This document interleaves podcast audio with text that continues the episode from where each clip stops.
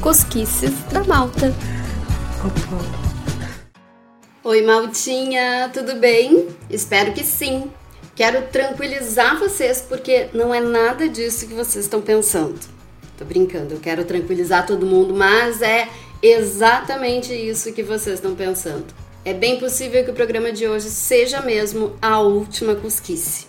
Estou chocada. Mas a gente vai falar sobre isso ao longo do episódio. Até o fim, eu tenho certeza de que todos já teremos secado as lágrimas e seguido em frente. Eu me agarro nessa esperança. O que não vai acabar são as delícias do mundo da cachaça, a primeira loja especializada em cachaça artesanal brasileira. Para quem está em Portugal, pode visitar o showroom que fica aqui em Coimbra, na Avenida Sada Bandeira, número 33, loja 303. Mas quem preferir receber em casa, e aí não só em Portugal, mas em toda a Europa, pode fazer a encomenda em mundodacachaça.pt. E claro, seguir arroba Mundo da Cachaça Oficial no Instagram. Eu sei que lá em janeiro eu anunciei várias coisas legais para esse ano. E por incrível que pareça, algumas eu até consegui cumprir.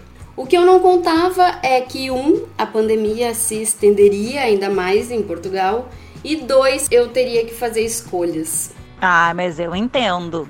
Quando o programa passou a ser quinzenal, eu já tinha dado o alerta. Tá muito difícil conciliar e principalmente tá difícil manter as experiências fresquinhas para contar por aqui.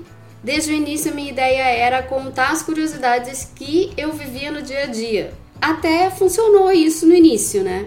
Mas de um tempo para cá tive que sair da prática para ir para a teoria. Muita coisa do que eu contei foi fruto de pesquisa, não do que eu vi com os meus próprios olhos, e aí isso fez com que eu fosse me afastando do que eu realmente tinha em mente quando comecei esse podcast. Aquilo não pode te fazer bem.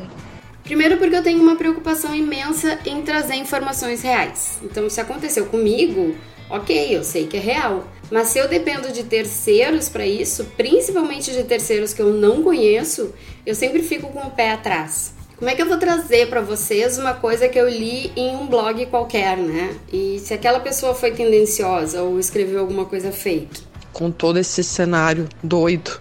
Sem falar que produção de conteúdo mesmo é produção original, não é de bom tom ficar chupando conteúdo alheio.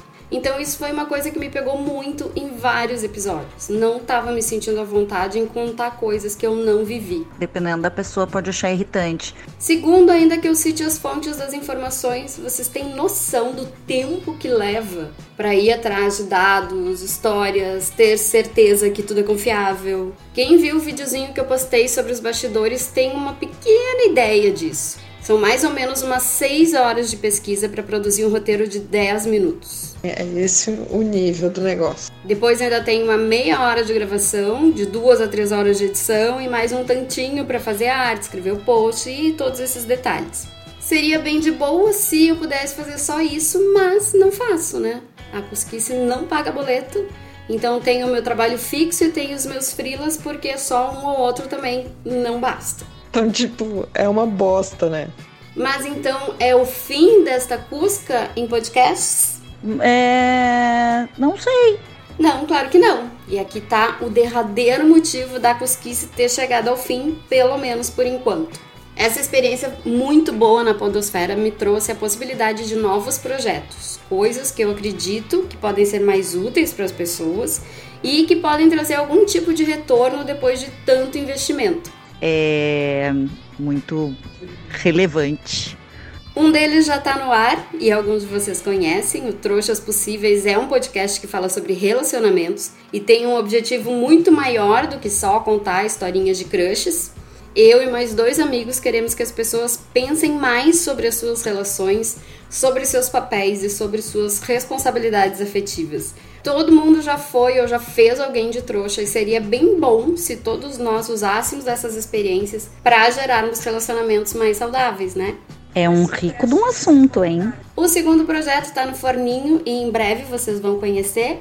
O que eu posso adiantar é que tem uma visão bem peculiar do universo feminino. Oba, tô louca pra ouvir.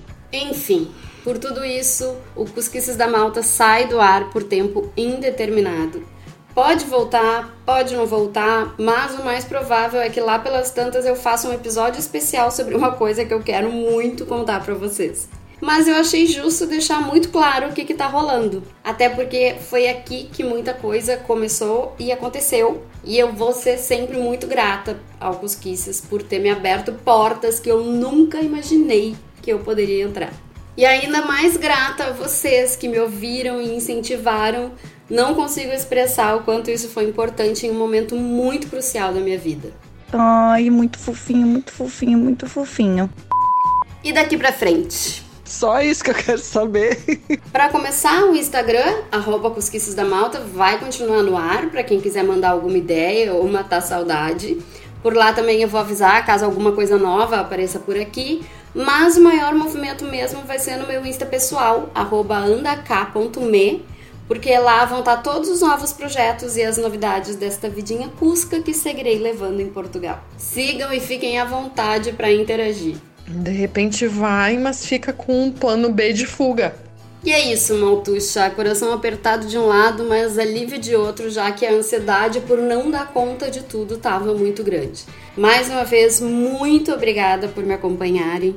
Nos ouvimos no Trouxas Possíveis aos sábados de 15 em 15 dias, inclusive amanhã vai pro ar o segundo episódio, e em breve em um novo podcast que está sendo pensado com muito love para vocês. Espero que esses próximos meses sejam de vacina, saúde e impeachment. Beijo!